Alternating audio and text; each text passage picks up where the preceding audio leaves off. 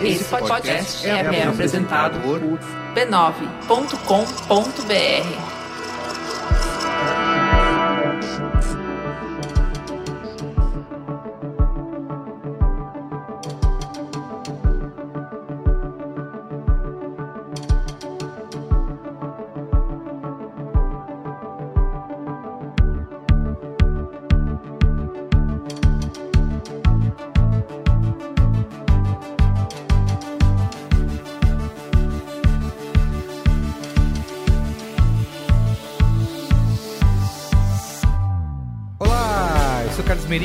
esse é o Código Aberto. Estou aqui com o Cristiano Dias. Boa noite, internet. Boa noite, Brasil.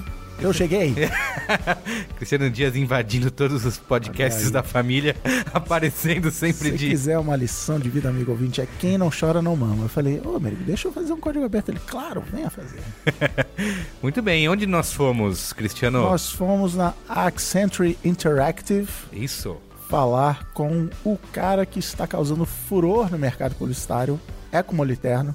Exato. E é legal porque ele era um dos nomes mais pedidos aí no. Já era. Já era, as foi. pessoas queriam ouvir muito eco. E foi muito legal, né? E é um programa que já vem com maronada, não queriam ouvir o Eco. Ah, bem, muito bem. Mas é, e aí é até engraçado, porque aí depois eu estava ouvindo na saída de lá um podcast concorrente e sobre o mercado, os participantes falam, não, porque tem aí uma grande consultoria que contratou um grande nome do mercado Que tal. é esse. Que é esse, né? Exato. Então o Echo, pra quem não sabe, era Red, ele era o quê? Grande das galáxias Isso. da África. Ele é o carinha do digital galáctico da, da África, era o cara que Do Real Madrid. toda a parte. E ele vai explicar que não é bem assim o que eu tô falando, simplificando, dizendo que era o digital. Ele fazia on e off, mas ele foi o cara que digitalizou a África e fazia um ótimo trabalho lá. E de repente virou o ano, ele anunciou que estava deixando o mercado de publicidade e indo trabalhar na Accenture Interactive. Que a Accenture é uma empresa de consultoria de processos e de implementação de SAP, né, no- na- nas grandes empresas do mundo. Todo mundo ficou, inclusive eu. E aí, o que, que isso quer dizer? O que, que ele foi fazer lá? Nós fomos lá perguntar para ele Exato. não só o que, que ele faz lá, como o que, que ele acha do futuro, o que, que ele aprendeu, pode contar pra gente, dicas que ele dá. Contou toda a trajetória profissional Contou dele, que é trajetória. muito legal, né? Inspirador, inspiradora a trajetória dele. E deixou a grande lição que é ser future proof. Exato. Que você, tudo que você fizer lá, toda decisão que você tiver que tomar na sua carreira e na vida, por que não? Você tem que se perguntar, isso aqui é a prova do futuro? Vamos ouvir um pedacinho aí? Vamos ouvir aí. Então a gente tem que ficar atento se o que a gente faz, se você é a prova do futuro. Eu tive, comecei a ter reuniões aqui na Accenture Interactive e esse tema aparecia muito, future proof. Porque ao contrário das agências, onde a gente faz tiro de 100 metros, né? A agência é usa em Bolt, a gente faz um projeto, ele acaba ali e já vai em outro projeto. Aqui não, aqui eles fazem setup de operações que duram dois, três anos, refazer toda a parte de tecnologia. Então, desde o primeiro momento, os caras têm que ver se essa implementação é a prova do futuro. Se no meio do caminho vai surgir um negócio que vai jogar é, fora tudo aquilo que eles fizeram. Então, para não correr esse risco, isso é um termo que é onipresente aqui. E como que eu comecei a adaptar para mim mesmo. Será que o que eu faço é a prova do futuro? Como é que eu como é que eu me blindo pro futuro? Como é que eu me adapto? Como é que o meu expertise, o meu know-how de criação, como é que eu me mantenho atualizado no mundo onde daqui a pouco é, game vai ser o principal medium? Mas antes, Mas antes. Cristiano aqui Dias, tem até aqui tem mais antes. Temos que lembrar o nosso amigo ouvinte de acessar e conhecer toda a nossa família B9 de podcasts, acessando b9.com.br né? Isso, tem, Tem- pra todos os gostos. Exatamente, para toda... E todo dia, todo dia tem um. Todo dia tem coisa programa novo, acessa lá, você vai descobrir novos podcasts e temos, estamos em negociações aí, viu? Para novas aquisições aqui é, né? nova. Que é o Real Madrid. Isso. e também lembrando que se você quiser entrar em contato com a gente, mandar comentários, sugestões de convidados para os próximos programas, o e-mail é códigoaberto@b9.com.br. E manda quem você quer ver no código aberto. Isso. Que a gente vai lá bater na porta com a caixinha de cabos e microfones. Com o nosso estúdio móvel. Estúdio móvel! Entrevista. Então, muito bem. Vamos lá ouvir o papo com o Eco? Vamos lá, tem que ir.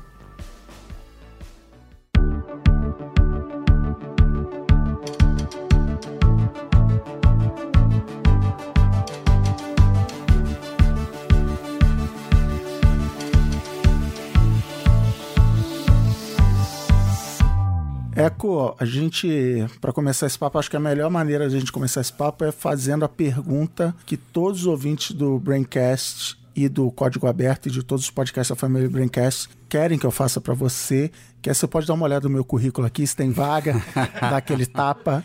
Cara, a gente vem querendo conversar com você com muito, há muito tempo, que no Código Aberto a gente busca os profissionais do futuro. Eu, a nova tagline do, do B9 Corporation é como é que é seu posto avançado no futuro. E eu acho que você é um cara que tem essa visão. Que você é um cara que tem até outros caras, é engraçado, que começaram que nem você, que era assim: não, não queria ser publicitário, meu negócio é fazer desenho, mas eu vou trabalhar nisso aqui, daqui a pouco eu mudo e sei lá quantos anos se passaram e, e você está aqui até hoje. Como é que, como é que você entrou nessa história de nesse caminho? Não era, era, era isso, não era um plano, era um dia após o outro. Como é que é essa história que você começou? É engraçado, né? Que é uma... Bom, antes de mais nada, obrigado pelo convite. Finalmente estamos Aí. aqui, né? Tô devendo faz tempo isso para vocês, admito. Minha carreira começou, eu sempre desenhei. Eu sempre. Esse foi o. E ainda é, né? A coisa que eu mais gosto de fazer, de realização pessoal, eu diria. E desde moleque desenhava, fazia no colégio caricatura dos professores. Eu sempre fui mais para esse lado de cartoon, charge, caricatura. Até que eu passei numa prova, eu estudava no Rio Branco, que é do Rotary, e tem o intercâmbio do Rotary. Eu passei numa prova, e eu passei em primeiro lugar na prova do Rotary, então eu podia escolher qualquer país para ir fazer o intercâmbio. Que eu Era uma, uma prova de desenho específico ou de. Não, prova Tipo, de vestibular, conhecimentos tipo gerais, de- tal, que eu, sempre, eu sempre fui muito CDF. eu Boa, sempre tá no programa esse- certo, então. sempre fui bom aluno tal, e por causa dos meus pais eram CDFs, enfim, tinha essa cultura em casa, né, de todo mundo ser bom aluno. E aí eu acabei passando em primeiro lugar nessa prova e eu fui escolher o país. Minha mãe não tava, eu digo que foi meu primeiro ato de rebeldia na vida, né? Isso eu tinha 16, 17 anos. E minha irmã, ela tinha feito intercâmbio pro Canadá. E eu achei que intercâmbio era só pro Canadá, Nova Zelândia, só todo mundo vai para esses lugares. Aí a mulher falou: Não, como você foi primeiro, você pode escolher qualquer país. E tinha na lista Suécia, Dinamarca, Holanda. Eu falei: Quer saber? Eu vou para um lugar onde não se se fala nem oi, nem bom dia. Vamos ver o que, que é. Aí eu pus, eu lembro que eu pus Suécia, Dinamarca e Holanda. Para a Suécia não tinha, mas teve vaga para Dinamarca. E lá fui eu, e era em 1995. Sim. Pra, né, pra quem ouve aqui deve saber essa data, uma aí eram data é, um marco na internet, quando a internet abriu, passou a ser um sistema aberto. E aí vem aquelas coisas de ensino de primeiro mundo, né? Eu cheguei lá, né, na escola. Primeiro que era uma escola muito avançada que já naquela época os alunos escolhiam o que, que eles queriam estudar. Então tinha uma votação na classe, era todo um sistema moderno. E como estava abrindo a internet, eles criaram um laboratório de computação para ensinar a internet, falando: ó, isso aqui é algo que vai ser grande e é melhor vocês aprenderem logo. Então eu aprendi internet na escola. É Muito maluco você falar isso. Em mil- 1995. Anos depois eu estudei na ECA, que não tinha nem laboratório. eu tive aula de internet na É, em lousa. 95, na faculdade, para usar a internet, era tipo hora do laboratório, meio. Talvez não tivesse nem browser, sei lá, acho que já tinha browser, mas era, era, era assim: não, tem um negócio aí, chama internet, não saber. É para trocar documentos acadêmicos e tal, não tinha. Essa... Mas as universidades eram uns nós, lembra que tinha isso Era na internet era- no começo? Que a pelas- conexão é. era melhor e Isso, ela isso. distribuía para os outros, né? E lá na escola tinha, então eu tive aula de browser, e aula disso tudo lá. E é engraçado que no começo eu achava que era uma coisa. Eu não entendia a língua direito ainda, né? Tava aprendendo dinamarquês. Eu achava que era uma coisa só da Dinamarca. Então eu Ah, pensava, meu, mas meio que era. que irado. A Dinamarca tem uma, um lance que conecta os computadores. Eu achava isso uma coisa maluca, assim. Mas aí você fazia site tipo HTML, Notepad. Aprendia lá umas coisas de código, na escola, assim, a- Uhum. as coisas básicas. Aí terminou o intercâmbio, eu voltei pro Brasil, prestei vestibular, entrei na ECA. E eu comecei já, continuei choque de ilustrando. Choque de realidade, né? Aquela coisa. E eu continuei ilustrando lá na Dinamarca, ilustrava também. E eu resolvi montar um. Na verdade, eu fui convidado, porque na ECA você tem a Escola de Comunicações e Artes, né? Então tem o curso de publicidade, o curso de jornalismo, relações públicas, e é muito próximo da EAD, de artes dramáticas, e da artes plásticas. Eu acabei fazendo mais amigos nas artes plásticas, porque eu tinha né, essa vocação para desenhar, do que no começo na publicidade. Mas você entrou, você entrou Em publicidade. pensando, vou ser publicitário, vou Sim. trabalhar. E é engraçado, Você entrou de naquela. pra Você desenha bem, você podia ser publicitário, que tem isso, né? Você é engraçado, Sim. você devia ser redator e você desenha bem. Só que antes de ir, engraçado como a Dinamarca realmente mudou completamente a, a minha trajetória, porque eu cheguei a prestar. Minha mãe era engenheira.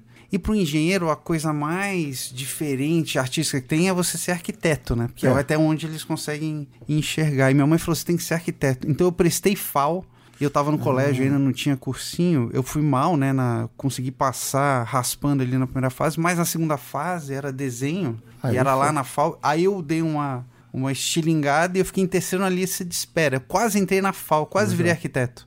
Por três pessoas. E uma semana antes de embarcar pra Dinamarca, eu fui lá fazer a. Porque você pode ver, pleitear alguma vaga. E a mulher falou: não, ninguém desiste. Se fosse o primeiro, pode ter até alguma chance Uma, de é. alguém, mas faculdade, né, pública, difícil alguém desistir no primeiro ano. Aí eu fui pra lá e lá eu mudei minha cabeça. Falei, não, meu negócio não é exatamente arquitetura. É o desenho aplicado a outras coisas criativas, mais ligado à comunicação, à publicidade. E lá que eu resolvi ser publicitário. Já vim com essa ideia fixa, prestei publicidade na EC, entrei. E lá conhecendo esse pessoal da artes plásticas, né, o Caco, o Bruno e principalmente o Caco, né, que estudava lá, o Caco D'Angelo, que é um super ilustrador até hoje.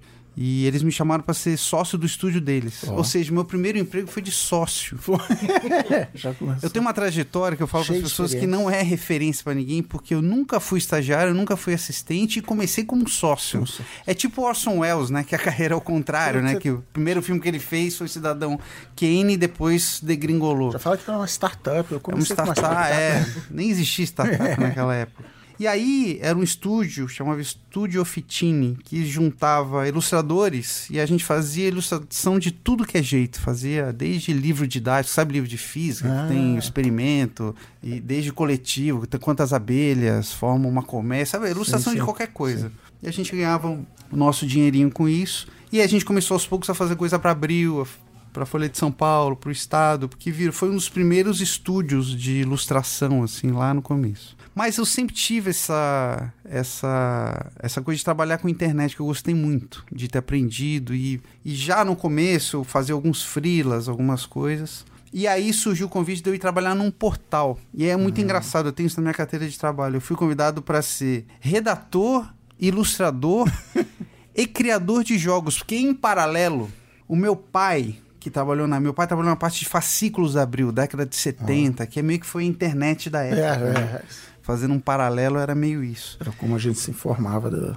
E ele ele tinha, meu pai gostava muito de jogos. Ele ele comprava jogos. Em casa eu tenho uma coleção de jogos antigos. E desde pequeno ele me ensinou a criar jogos. Então eu passei boa parte da minha infância jogando jogos que eu criava. Ó. Eu não gostava de pegar, jogava também outros jogos. Mas, por exemplo, não tinha um jogo de futebol. Eu sou fanático de futebol.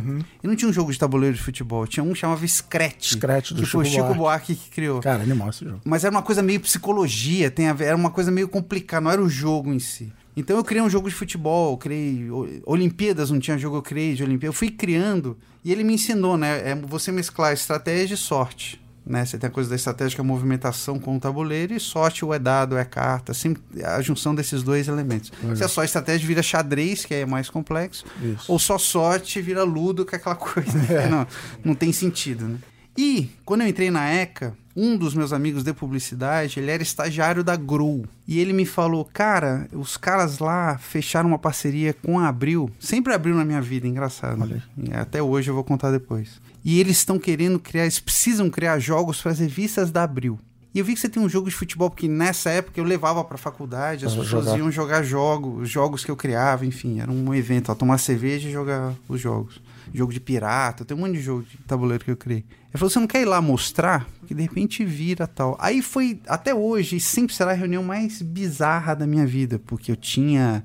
Isso foi em 97, eu tinha 19 anos. Já sócio, né? Já cheio de sócio, sócio. 19 anos sócio de uma startup de ilustração. E eu pus um blazer, pus um, peguei um blazer emprestado do meu pai, uma gravata e tal, e eu fui. A Abril tinha acabado de mudar pro prédio aqui na, prédio na na Marginal. Pinheiros, que antes era lá na Berrine. Fui no andar da Abril Marcas falar com os caras que eram re responsáveis pelos licenciamentos da Abril, então os caras mais velhos, assim. E eu na mostrando o jogo, então eu jogando um joguinho de futebol com um dado e, e meio desenhado por mim, né? Porque Sim. eu que fazia as coisas. Com um cara, tipo, vai, sua vez, agora você fez gol, agora eu que. Uma, uma situação meio bizarra, assim, os caras, ah, foi gol meu? Ah, então é, não sei o quê. Eu pode, posso passar a bola? Eu já posso chutar pro gol? Não, agora você pode. Reunião meio bizarra. Se alguém filmasse aquilo, não tinha sentido nenhum. E aí me contrataram pra fazer isso. Então, em paralelo, eu tocava a vida ilustrando, fazendo as coisas de ilustração, e eu comecei a ganhar royalties dos jogos da Grow. Mas essa redator, ilustrador e criador de jogos, então foi na. Foi, na é, foi Ah, depois, foi depois. Eu, aí, pra explicar por que que eu fui direcionando pra publicidade. Foi muito, e aqui não tem como negar, por uma questão financeira, porque o que eu ganhava desenhando, ficava horas desenhando, por mês eu ganhava de royalties dos jogos da Grow, tipo, 10 vezes mais. Eu falei, opa, eu acho que tem aqui um jeito de, de conseguir ser melhor remunerado pelo meu potencial criativo, digamos assim, né? Eu acho que eu posso direcionar isso para outras coisas. E sempre me incomodou muito, principalmente quando hoje, hoje em dia não, porque hoje é um trabalho mais autoral que eu faço, mas quando você está fazendo isso a serviço de alguém, feedback em cima de ilustração para mim era uma coisa que doía muito, porque era uma coisa minha ilustração. Sim. Então eu falei, bom, é, nesse outro mercado, nesse outro ramo, aí é uma coisa para as pessoas que eu sempre falo que para mim a diferença entre publicidade e arte. Arte é uma coisa que você faz para você. Publicidade é uma coisa que você faz pro outro, tem que ser pro outro, tem que ser para aquele é um público-alvo, é, é. tem que ter alguém. Você tem que usar o referencial da pessoa, o repertório dela, o tipo de música que ela ouve. Não é para você.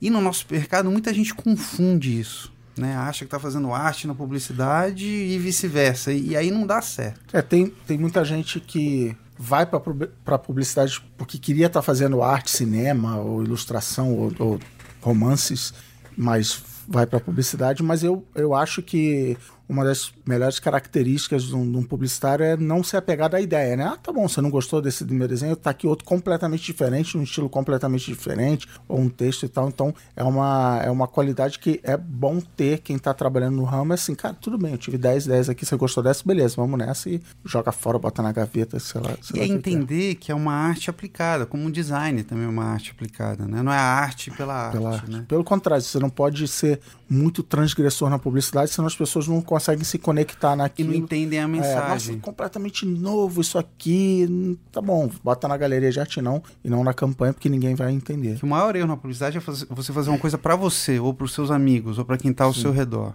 Isso é, não é que rola muito. Muito, rola demais, né? E muita gente encontra essa a fuga disso, enfim, peça fantasma, essas coisas, na Sim. verdade é uma realização artística no meio comercial. Sim, sim. Essa é a confusão. E eu tive a sorte de logo entender isso, muito em função dessa coisa da Grow. Ah, isso aqui tem uma função comercial, então tem um lado artístico. Então, por que não dedicar nesse momento de construção de vida mais para essa parte do comercial? Então, comecei a focar mais, criar jogos para Grow. E aí eu acabei indo, como teve esse boom da internet, eu tinha esse conhecimento desde a Dinamarca. Eu fui chamado por um portal que me chamou para ser, eu era o eu fazia as charges do portal eu fazia a parte de jogos do portal, então pegar jogos tradicionais e adaptar isso para o universo interativo, Legal. que eu fazia também. E nas horas vagas, eu comecei a fazer as publicidades do portal. Ah. Aí que eu aprendi a fazer banner. Olha aí. Que o cara Mas você falou, mexia no flash, você met- metia a mão no Sim, flash. aí tive que aprender tudo. Era Era, ainda, flasheiro. era pré-flash isso aí. Isso aí era image ready ainda. Era aquela época. Época do cinema mudo, Era- né? era o GIF, GIF era o cinema Era mudo. GIF, é. GIF mesmo, era um GIF arquivo 12K, GIF deletar cor no image ready, aquela coisa. E priscas eras, né? Era da, da- do banner polido. Né? E aí comecei a pegar gosto por isso, porque eu lembro até hoje que eu fiz o primeiro banner. Eu falei, ó, dá pra contar essa história assim e tal. Ah, legal, cara. Legal, o cara viu o peso, tava com, sei lá, 200k. Ele falou, legal, mas tem que fazer com 12k. Eu falei, como assim 12k? Ninguém me contou. É. Eu falei, é, não é fácil. Tem tempo de carregamento da página e tal. O cara vai sair da página do teu Falei, banner acabou de. Mas aí virou um desafio e pra mim sempre foi é, E isso é fato, né? Quanto mais limitação você tem, você acaba até encontrando saídas que você talvez não encontrasse, né? Se, se fosse livre o caminho. E isso me condicionou a primeiro ser muito sucinto em tudo que eu faço, ser muito direto. O banner te dá esse treinamento, né? Você tem que contar em três steps uma história, enfim, chamar atenção é, com muito pouco recurso, né? Não só de espaço, mas enfim, de animação, de. Você acha que eu acho que uma vantagem que eu tenho, tenho milhões de vantagens no mercado por causa da minha idade avançada, mas uma vantagem que eu, que eu tenho, que é meio isso que você está contando, que é assim, eu comecei, era na fita cassete, aí quando veio o disquete eu entendi, ah, legal, uma fita cassete agora. Então eu fui vendo cada degrau, entendendo, ah, legal, isso aqui é aquela coisa que tinha antes, melhor, mais rápida, maior. Você acha que precisava hoje ter uma coisa tipo história da arte digital para entender, cara, isso é desse jeito porque o lá atrás era os 12K e por isso tem essa limitação, ou muito pelo contrário, tipo, chuta as barreiras, esquece o passado para você não ficar preso ao passado. É, um, é uma ideia. Eu sempre uso de referência para isso. Eu sou muito fã de um caricaturista que é o Al Hirschfeld. Foi o cara que foi o grande caricaturista do New York Times por anos. Né? Ele morreu com 91 anos, eu acho. Ele começou a publicar no começo da carreira dele. O estilo dele era de rachura. Só que a impressão do jornal era muito ruim. Então ele falou assim: eu vou fazer com o mínimo de linhas possível para o resultado final que as pessoas veem ficarem mais parecido com o que eu fiz no papel. E ele criou um estilo que é o meu estilo que eu sigo, que é de linhas. Uhum, né? Tanto uhum. que ele é conhecido como The Line King, né? o rei da linha. Uhum. Isso surgiu de uma, de uma deficiência das, das máquinas de impressão, né? das, das gráficas. Então, de uma certa forma, eu fui cunhado nesse meio também. Ter que resolver coisa em 12K, em banner rápido, simples e num volume abissal, né? A gente fazia, sei lá, 100 banners por ah, dia, sim, 200 é. banners por dia. Era uma. de montagem. E não tinha ainda algoritmo que replicava, nem sistema pronto. Tinha que fazer tudo na unha, né? Pra muita gente, gente, ainda não tem esse é, Mas hoje até você consegue sim, segmentar. Sim. Hoje tem os robôs, né? Naquela Isso. época não tinha, era tudo muito na mão. E a partir daí eu fiquei nesse portal, um portal chamava Super 11, não sei se vocês nem oh, vão lembrar. Cara, vagamente. Foi um dos primeiros de internet grátis e tal. Como vários daquela época da bolha não deu certo. E aí, quando já tava indo pro saco, enfim, a gente já sabia que ia fechar, um cara lá, ele, a namorada dele trabalhava numa agência que tinha acabado de ser fundada para fazer internet, chamava Agência Clique. Olha aí. Isso 99, a gente tá falando por aí. E ele falou assim: "Cara, faz o seguinte, é, aqui a gente sabe que já vai pro saco, mas você tem um trabalho muito legal de banners, né? Manda uns banners pra esse cara aqui, porque eu sei que ele tá contratando gente. O e-mail dele é pjpereira.agenciaclique.br. Aí fui lá eu e essa, acreditem, essa foi a única vez que eu mostrei o meu trabalho para alguém. Olha aí, a única pasta que você. Pasta de GIFs. Nunca, eu não tenho um portfólio, eu não tenho nada, porque, enfim, pela minha trajetória, essa acabou sendo o único momento onde eu anexei uns banners em GIF no e-mail e falei, PJ, estou aqui, trabalho no portal, me indicaram você, parará, parará. E mandei para ele. No dia seguinte eu tô numa outra entrevista, que eu já tava vendo outros lugares para ir. Toco o telefone, eu atendo, falo assim, Tem Eco. Nokia tijolão. Nokia tijolão. Da, é. Jogo da cobrinha sair da sala para pegar sinal, né? Que, não que não tenha muito hoje, mas tinha mais naquela época. E ele falou: É, qual que é o PJ? Ah, PJ, tudo bem? Você tá contratado.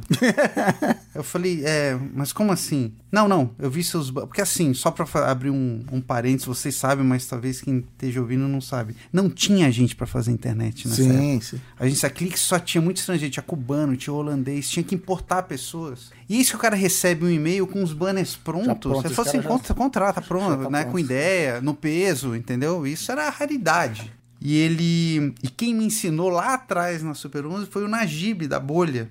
Que ele ah. falou, ele foi né, meu, meu chefe, meu cara que me levou pra internet. E que eu aprendi rápido a fazer isso. E o PJ falou: não, vem pra cá. Eu tava inclusive com o Najib numa entrevista pra um outro lugar que a gente ia junto, ele acabou indo. Aí eu voltei pra entrevista, meu, o PJ acabou de me. Eu falei, meu, vai. Não, que essa agência é, é de criação, é a tua é. praia e tal. Não, e é uma época que internet, seja lá o que for, ainda estava muito no universo do, do, departamento de TI das empresas. Né? Ah, é site. Site roda no computador, não é com o departamento de marketing, é no departamento de TI. Então estava no processo de convencer os anunciantes, não, veja bem, você precisa de criatividade, você precisa disso.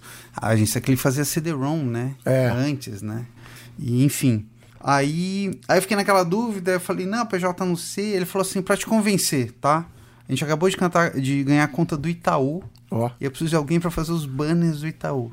Então, de novo, o Itaú na minha vida desde isso, 99, 2000. Uhum. E aí eu fui para lá, cheguei lá e comecei a fazer esse trabalho. E foi engraçado porque eu trabalhava sozinho no portal. Eu não tinha, eu, eu era uma dupla. Eu fazia os textos e fazia o- a direção de arte. Quando eu cheguei lá, eu comecei lá é, perto da Olimpíada de 2000, já estava nas prévias. E a equipe que trabalhava comigo, eles estavam no projeto que eles ficavam fazendo live os banners. Uma ideia para o MSN até, Ó. que eles tinham vendido. Então a equipe só trabalhava à noite. Eu pegava o turno do dia. Ah, porque era na Austrália. Austrália. É, era o fuso ao contrário. Então eu cheguei lá e eu fiquei trabalhando no primeiro mês, eu não sabia se eu ia ser diretor de arte ou redator. Na verdade, eu nem sabia muito que tinha essa divisão, porque eu nunca tinha trabalhado em agência. Imagina, a primeira agência que eu trabalhei foi a Clique. Eu fazia os banners, entregava tudo. Aí voltou o time, aí me perguntaram: você é diretor de arte ou redator? Eu falei: o que que tá precisando? Aí?" Tem vaga. Então, a gente precisa mais de diretor de arte, porque a proporção é dois diretores de arte para um redator, e já tem um redator. Então, beleza, você é diretor de arte. Aí virei diretor de arte da Clique. Só que depois de um tempo, até teve a bolha da internet, né, que pegou aqui depois, perto de 2003, e demitiu um monte de gente, e demitiu, eu trabalhava com um redator que foi demitido, e eu voltei a fazer tudo sozinho. Então eu fiquei por mais de um ano duplando comigo mesmo. Então eu fazia os títulos, depois fazia a arte, que de uma certa forma até me, me ajudou no cargo de diretor de criação, porque eu tive que aprender os, Os dois, dois. muito cedo, né, a fazer os dois juntos. E aí, um professor da USP, Luli Radifare, que vocês devem conhecer também, Passou por muitos braincasts. tinha ido pra AOL e eu tinha sido aluno dele lá na, na ECA. E ele falou assim: Cara, eu tô precisando de um diretor de criação aqui pra refazer toda a América Online, porque eles vão abrir o sistema. Era aquela coisa do CD fechado. Putz. E a gente vai jogar pra HTML. Não era HTML, era uma outra coisa, lembra? Eu Tinha- já cheguei a programar naquele negócio. você tinha que bizarro. acessar, era uma Ah. coisa estranha. E eu preciso de alguém pra montar um time e eu quero que você venha. E aí lá fui eu. Já estava meio embaixo, época da, da- das agências nesse momento, isso eu tô falando 2003, por aí. Aí fui pro American Online pra ser o, o designer-chefe, pra montar esse núcleo, quase como uma in-house, pra fazer é, a parte de, de comunicação online lá. Refazer, na verdade, o visual, o portal. Chamei o Caio Lazuri, que hoje está nos Estados Unidos. Era um time bom. O time é o Doug, que tá também lá, lá em Los Angeles. Enfim, juntei toda essa, essa galera e a gente refez o portal e ficou lá durante dois anos, dois anos e meio. Só ganhando ações da American Online lá, que hoje Ganhava, valem... cheguei a vender ações Olha, quando então, ainda então valiam. Esperto. Não, foi. Deu tempo ainda, até disso. Deu pra ganhar canes, porque. é, enfim, tinha liberdade lá dentro, tinha um portal na mão, né? O cliente estava interno, então a gente fez uns projetos na época que você ganhava canes com banner. Com né? banner, Já opa. existiu isso para os mais novos que não acreditam. Você ganhava canes com leão com banner.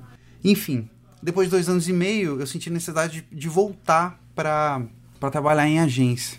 E aí o Ademas, Ademas Batista, um dos maiores designers aí no mundo, que mora em Los Angeles agora também, Uhum. que tinha trabalhado comigo na, na Clique, o irmão dele, que é o Adilson Batista, estava precisando montar um núcleo de criação. E a OL também já estava indo meio pro saco, né? Segunda empresa que eu trabalhei que faliu, Olha aí, né? então, Olha o pé frio. aí ele falou, putz, eu queria chamar todo mundo, e eu sabia que lá já estava degringolando, então eu mudei com o meu time inteiro. E as máquinas para Tesla. Lembra da Olha. Tesla, que também era, chegou a ser rival da agência Clique lá atrás. Sim, sim. Depois focou mais em tecnologia, mas eles queriam voltar para ter um núcleo de criação. Então foi a segunda vez que eu montei o time, que na verdade virou uma, uma constante na minha carreira, montar times em operações que ainda não tinham criação. Mas eu tô vendo um, um, sei lá, um padrão aí, uma história que eu trabalho com um cara, ele era literalmente o carinha do TI da agência de publicidade, um dia virou pro diretor de criação e falou: "Eu quero escrever esses bagulho aí que vocês escrevem".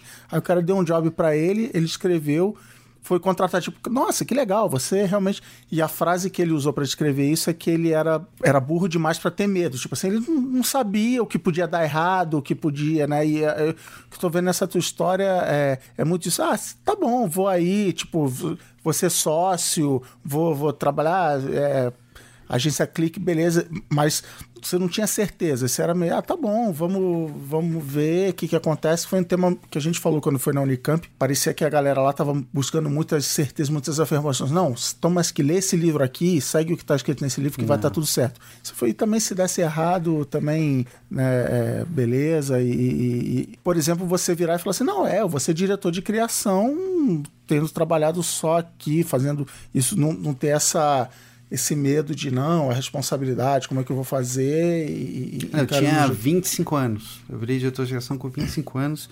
E eu sempre tive a sorte, ou enfim, ou a, a inconsequência, não sei qual é a melhor palavra. Eu sempre apostei no cavalo azarão que acabou ganhando a corrida. Sim, é. Eu tive essa. Eu, eu tava em operações que acabaram falindo, mas eu, eu pulei, eu sempre tive a chance de pular. É que, é que nem aquela cena de filme, tá desmoronando ali no- perto do vulcão e você vai correndo, vai pulando e você chega no. Até porque acho que não foi culpa sua que tudo isso faliu, Não, então. é coisa de mercado. E não, não só onde eu trabalhei, vários lugares, É. né? Se você for analisar.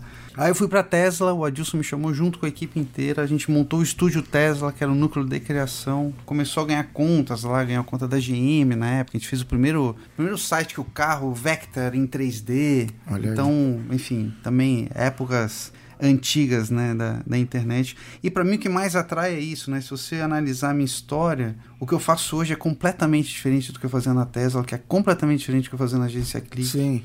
Isso para mim é a beleza dessa profissão do digital. Você vai mudando. O que eu vou fazer daqui a 10 anos vai ser completamente diferente do que eu faço hoje. É, mas tem gente que não concorda com você. Eu carinhosamente chamo de dinossauros do digital. A gente já tem os dinossauros do digital, né? Que, Ah, old bom, school, né? é, é. online. bom era, era o cara que, sei lá, quantos anos atrás reclamava dos dinossauros do offline e agora tá, ah, não, mas tá mudando muito rápido. Eu gosto dessa página em branco, assim, né? O meu discurso motivacional com a equipe que eu tinha uns anos atrás era isso. Ninguém sabe como fazer essa coisa certa e a gente vai escrever esse livro daqui 10 anos falando, nossa, os caras lá atrás, olha o que eles fizeram e tal. Então, i- isso me atrai, mas eu vejo um monte de gente que fala, não, mas não, não pode continuar do jeito Não, que e- tava. E, ficar preso é, é o grande erro, né? Seja no, seja no online, no offline, qualquer lugar que você ficar preso a algo Ou já estabelecido. contabilidade, ou no, né, na enfermagem, onde for. É, você É, que. num momento de mudança exponencial que a gente está vivendo, Isso. imagina. E aí fiquei na Tesla um ano e meio, mais ou menos, quase dois anos. Foi quando a Wonderman tava migrando de uma agência de marketing direto para uma agência digital, que eles tinham ganho a conta da Nokia, a conta online. E aí o Bicudo, né, que era o presidente já desde aquela época da Wonderman, ele estava atrás de empresas para comprar. E ele foi visitar o estúdio Tesla para ver, porque nessa época o Adilson já tinha saído também, e eu tava lá com um time e a gente queria, eles já queriam negociar com alguém. E ele foi na, na a gente fez uma apresentação, depois ele me ligou e falou assim, ó, eu não vou comprar a empresa, mas eu gostei muito do seu time, eu quero levar todo mundo. Fez um acquihire, não. Ele Exato, chamou, o né? famoso acquihire. E aí, de novo, eu fui com todo mundo para Wonderman, né, para montar a parte digital. E aí, enfim, era uma agência que tinha uma cultura completamente diferente, de papel mesmo, mala direta, aquela É, coisa né? Tradicional. E hoje, olha o que é o Wonderman, né? Então, eu tive a sorte de também pegar esse começo, ainda era lá na Massacá, lá perto da Yang, depois a gente migrou pro Rocha Verá, fez o plano, a primeira eh, o andar inteiro digital, enfim, deu a, esse, essa mudança de, de trajetória na Wanda. E aí eu fui ficando na Wanda, fui crescendo, virei. Eram dois diretores de criação, e depois eu assumi online e offline sozinho. Depois virei da região inteira, o VP da região da América Latina inteira. Mas aí começou a me incomodar uma coisa que era o seguinte: eu ter sido só digital. Sim. E eu falo isso pro pessoal, né? Que é. Quem é do offline já entendeu que tem que aprender online, mas tem muita gente do online, Sim, você disse, sim. que acha que não tem que aprender a, fa- a falar com a massa, fazer comunicação, mas como não? E a gente sempre foi muito nichado, né? Tudo que a gente fazia era focado num público em específico, né? No digital lá atrás, principalmente, era uma coisa muito Que segmentada. era inclusive o público que tinha computador, que tinha internet minimamente que era usável, um rápida. nicho, é. né? eu, eu lembro que o primeiro computador que eu tive em casa, minha mãe trocou um Corcel 2 por um computador. Olha sim. que era o nosso poçante, vulgo poçante, que a gente chamava o Corcel 2 amarelo, Ó. que ela Style. trocou por um computador, porque você vê o valor das coisas, né?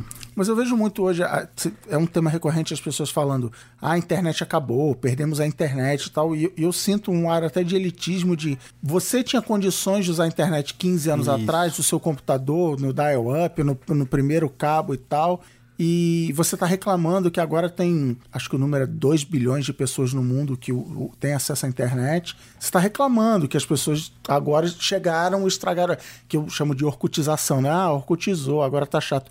E eu vejo muito esse ar de, de que não que gostava. Ah, bom era antes, que era descentralizado. Outro dia eu vi um cara defendendo.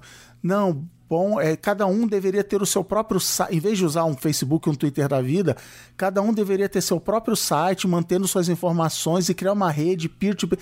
Cara, minha sogra não vai fazer isso. Meu exemplo é sempre minha sogra.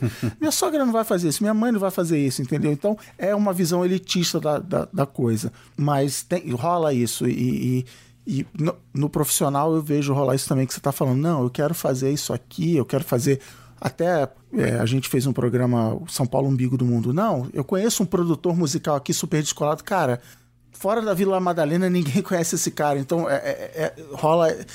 Não é uma elitização é, tradicional, vamos chamar assim, mas esse umbigo do mundo de não, eu, eu quero fazer do meu jeito e tal. É, a mesma coisa que eu falei antes, né? De não entender que comunicação é feita para os outros. outros. Então, quanto mais gente estiver assistindo o que você faz, é melhor.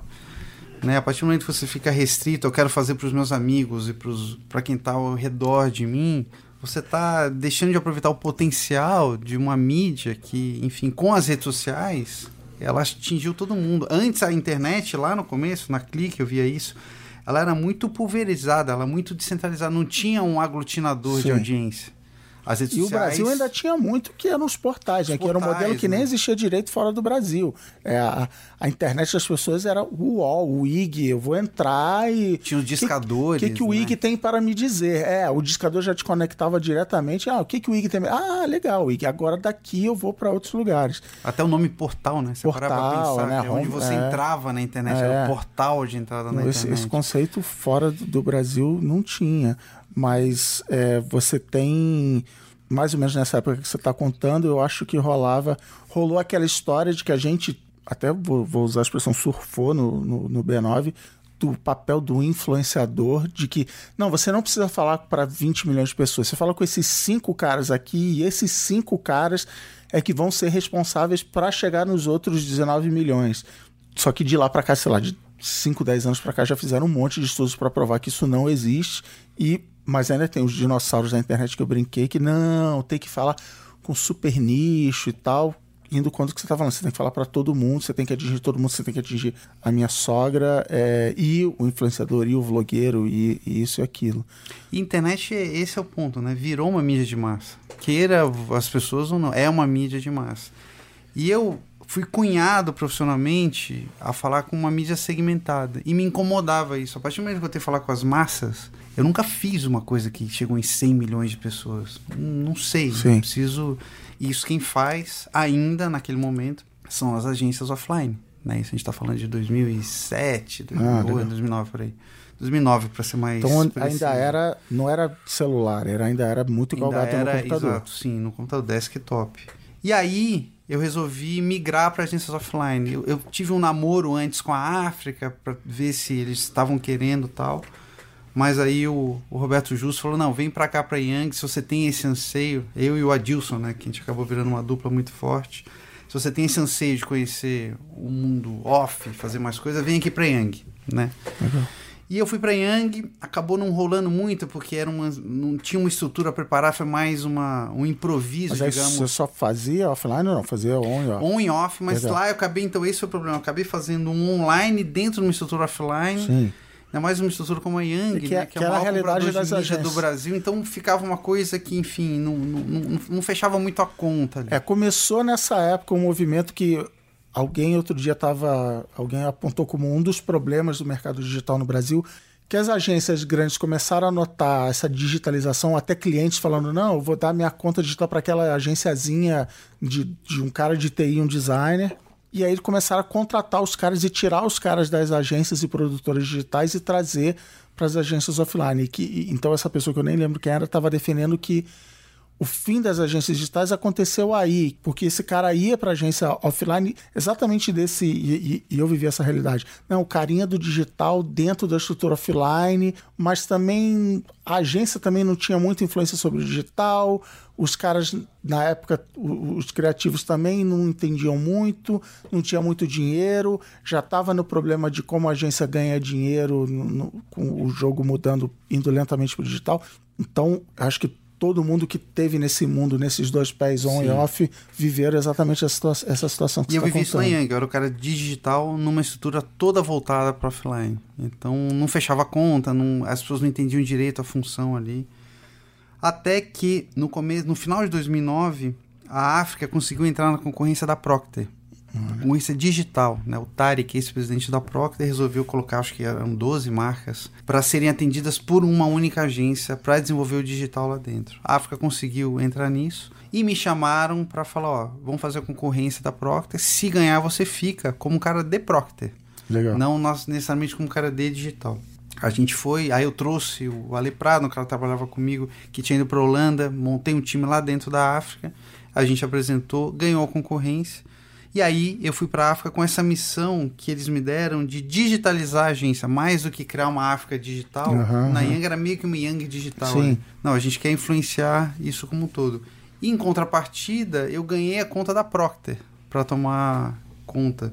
Que começou, os primeiros trabalhos foram digitais, mas logo em seguida eu comecei a fazer o avião do Faustão. E nada é mais offline Nada. do que você fazer uma promoção com Ô, o Faustão. Comichô! Eu fiz os três primeiros aviões do Faustão, ia entregar o prêmio, filmava com o Faustão. E aí eu comecei a entender bem esse processo. Isso é, de massa, né? Veiculação na Globo violenta, promoção, os números absurdos né? de participação. Eu lembro, o site tem, tinha que ser muito simples, porque quem acessa nisso tá no computador Isso, que você não 2009. sabe como é. Isso é lá atrás, né? Hoje nem era mobile first ainda na, na época, né? E aí eu acabei pegando a conta de Procter, mas obviamente eu já tinha atendido clientes que sabiam que eu estava lá, então foram pedindo para eu também, além de Procter, cuidar do digital da Vivo, cuidar do digital de Brahma tal. Aí eu acabei sendo alçado a um cargo de head de digital, no momento que a agência já estava ali se digitalizando. Mas mantive em Procter esse, esse controle sobre a conta inteira.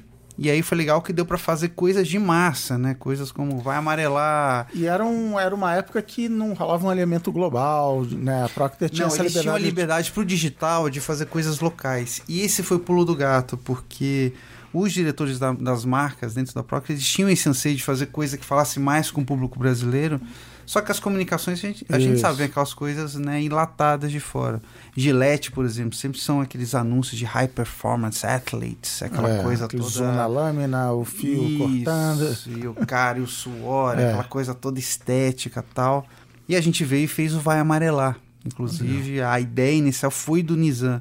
E eu comecei a ter uma, uma- a trocar uma bola com o Nizam muito, muito bacana, que ele começou a me ensinar o que que pega, o que faz o brasileiro entender. O Nizam ele tem um histórico de fazer muita propaganda política, que você faz e testa no dia seguinte. Ele fez isso durante anos. Então ele sabe o que o brasileiro consome, o que o brasileiro vai entender quando você fala uma coisa. Né? O próprio Duda Mendonça fala que né, publicidade, é, comunicação não é o que você fala, é o que o outro entende. Né? Então, no Brasil, esse gap é maior ainda, né? E eu fui aprendendo com ele isso, e em troca eu fui ensinando coisas de digital, de uma certa forma até desmistificando, né? Porque ele tinha uma barreira com o digital e eu fui mostrando, Nizam, não tem nada disso, até mais simples. É, e essa, essa dupla entre aspas que você fez com o Nizam é legal porque nessa época a comunicação digital estava sofrendo. É fácil enxergar isso hoje, né? De ser profeta do, do passado, mas estava sofrendo um problema que era criticado pela galera do off, que era a galera. Não sei qual é a palavra, mas era assim, muito da traquitana, assim. Eu vou fazer. Não era tipo assim, ah, vai amarelar. É assim, não, vai ter um robozinho que faz Isso. não sei o quê, e que acende a luz. Tá, mas Tipo isso, o que, que, o- que, que o povão vai falar? Cadê o bordão? Cadê. Não é chegar ao ponto de fazer um jingle num, num GIF, mas é, é isso, é entender essa conexão com as pessoas, né? E aí era. Eu, eu não gostava quando eu ouvia na época, porque eu trabalhava com digital, ouvia os caras já falar: ah, o importante é o poder de uma grande ideia, esse negócio digital pouco importa. Porque eu vi o outro lado, porque precisava ter um conhecimento até realmente técnico da coisa, o que dava para fazer, o que não dava para fazer, mas vocês conseguiram já lá atrás ir por esse caminho e ajudar até a tirar essa barreira de on e off. Cara, é, é a big idea que se fala tanto, só que como para funcionar no digital, ela tem que funcionar assim. Até hoje a gente vive, parece que tem agência que faz de sacanagem. Não, vou ter essa ideia aqui off, que não dá para adaptar para o digital de jeito nenhum, para quebrar as pernas. E como estava tudo uma coisa só, vocês conseguiam fazer de um jeito que funcionava em todas as É, plataformas. se tem a palavra adaptar no contexto, já tá errado, É. né? Porque, enfim. Mas isso, isso é outra história. E, e eu entrei lá fazendo. Eu comecei a fazer coisas digitais como eu fazia na Wandam e em outras agências antes. Mas primeiro, né, era. Você fala dessa época, pra mim é a época dos loadings, né? Eram os loadings É, criativos. pra você tinha que carregar. exa- exato, era essa A era do. O que a agência digital queria era ganhar. FWA. Nossa, ganhei FWA, eu sou sinistro. É, mas o FWA tá premiando outras coisas que não. Você perguntou do Flash, outro dia eu estava falando com um amigo de longa data da internet, a gente chegou à conclusão que o Flash nunca existiu, porque se você analisar na história daqui a 100 anos, o Flash viveu o quê? 10 anos? É, o- É que a gente pegou o auge Sim, dele ali, sim, um pouquinho sim, mais, mas se você for ver num contexto maior, foi uma coisa muito pontual. Que, enfim, era a novidade, as coisas serem animadas. Então, isso, na verdade, direcionou a comunicação para essa coisa que era. É, é tipo um barroco, né? Se você for ver o excesso, né? É. Que nem. Isso Era faz isso. parte de qualquer movimento artístico. Para mim, o Flash foi o barroco da internet. Precisa de tudo isso, esse monte de animação. É, o vamos- loading vamos que você falou define, define essa era, né? Não aguenta aí, tô loading. baixando Quanto tempo tal. você não vê um loading? É, não tem é. mais loading. Loading morreu. E eu cheguei a fazer, a fazer sites no, no começo lá na África, mas tinha dois problemas. Primeiro, remunerar isso, porque a África não tinha essa cultura. Hoje até tem, mas teve que se adaptar a esse mundo. Mas lá atrás, isso 2010, não tinha. A gente chegou a fazer uma promoção para a Copa de 2010, para Gillette, que eram umas argentinas, que era ela e Chavecon, que você chavecava em espanhol. E aí tinha loja, era vídeo, eh, elas respondiam o que você falava. Só que um trampo para fazer. E ficou legal pra gente, mas de novo, a gente fez pra gente isso. Pro público, seja pro cliente ou pro público interno, as pessoas não entendiam muito aquilo. E na África, acho que tem até hoje uma, um ritual que chama Sessão Pipoca, onde eles fecham de tempos em tempos a sala, põem todo mundo e mostram os filmes que a Pô, África está produzindo. E obviamente não mostravam nada que o meu núcleo fazia. Sim. Então eu fiquei um ano lá, eu não apareci uma vez na sessão pipoca. Aí eu juntei meu time e falei assim: ou a gente começa a fazer vídeo É. para as pessoas verem e entenderem o que a gente faz, ou tanto os clientes como o público interno não, a gente não, não vão entender, nunca vão descobrir o que a gente está fazendo aqui. E aí a gente deu a sorte de pegar o começo do YouTube. Legal. Né? O YouTube chegou aí lá na África para abrir em primeira mão esse formato, né? Esse, da coisa do pre-roll. Se isso ia dar certo, se não ia, o que, que a gente achava, tal. Não, vamos tentar. Só que tem que criar para isso. Esse era o diferencial. Aí eu mostrei isso pro Nizam, expliquei. Aí o Nizam, um dia, eu tô de manhã, toco o meu celular, sete da manhã eu atendo o Nizam, ele tá correndo na esteira. Ele falou assim, tava pensando naquilo que você falou. Vamos fazer pra Gillette? Vai amarelar. Porque é rápido e não sei o que, tem uns 5 segundos, tá? Aí você faz essas loucuras aí que você sabe fazer, tal, de linguagem e tal. Mas o insight foi do Nizam. Genialidade, ele entendeu rápido e ainda criou um negócio que por muito tempo foi o vídeo mais visto da internet, né? Do YouTube. E aí um foi um sucesso atrás do, do outro, muito focado em Procter. Então, por esse alinhamento de planetas, né? A gente tinha todas as contas digitais, os diretores locais queriam fazer coisa que falasse com o brasileiro, e o YouTube começando. Então ele tinha uma verba, era a época dos views, né? De impulsionar view a Isso. qualquer custo. E aí a gente fez o Vai Amarelar, fez Strip da Gisele, fez o Feder brasileiro. Foi uma série de, uma sequência de sucessos, isso em dois, três anos que na verdade a gente conseguiu juntar o potencial de falar com as massas que a África tinha, esse know-how de fazer hit, com o universo digital, aí não mais só em relação a tractando a tecnologia, com o universo de referências do digital, de coisas que esse mundo já estava trazendo e estava alimentando o mundo tradicional. Foi nessa época que você fez o, o mapinha pro Nizam, como é que é? YouTube é TV, Twitter é rádio, Facebook é print, e aí ele, ah, então entendi, então agora eu vou. Eu falei, ó, Nisa, não é exatamente isso, mas esse é o jeito mais fácil de entender. O YouTube é uma nova TV, o Facebook é uma nova revista, só que em vez de folhear, você escrola para cima para baixo, mas de comportamento, enfim. Tanto que as pessoas assinam quando você dá like para seguir alguém, é como se estivesse assinando a revista daquela pessoa. E o Twitter é um rádio, que é o que tá valendo agora. Não adianta, ninguém quer ouvir um rádio daqui. E rapidinho, meia- a não ser um curto. podcast, né? Isso. É. mais rádio ao vivo. Pô, porque ninguém nunca me explicou assim e tal. E aí ele foi pegando o rabo. Ele é um gênio, tem uma capacidade intelectual inacreditável. E a gente foi fazendo essa dobradinha. Eu aprendendo como é que fala com as massas. Eu mostrava pra ele isso, ele do caralho, mas faz assim, põe legenda aqui, isso não vão entender. Ele ia dando esse direcionamento para as coisas, porque eu sabia que aquilo ia atingir muita gente. Muitas foram pra TV, inclusive. A própria questão do Joel Santana, uma Sim. coisa que o Nizam também participou muito de perto, né, na escolha, né, como é que a gente aborda essa questão do nome Head and Shoulders, dá certo, o brasileiro não sabe falar, vamos assumir, pegar o Joel, que é um fenômeno que mais tem acontecido na TV, ele aconteceu de verdade no digital. É, e, e essas campanhas de Procter rolavam muito isso. Rolava um, na verdade, é uma pergunta. Um laboratório, vamos ver se vai funcionar no YouTube, se der certo, aí Vai a gente TV. leva pra TV. E teve essa coisa, né, que foi a polêmica. Tudo, toda era tem a sua polêmica. Essa, ah, mas os views são comprados. Sim. Mas...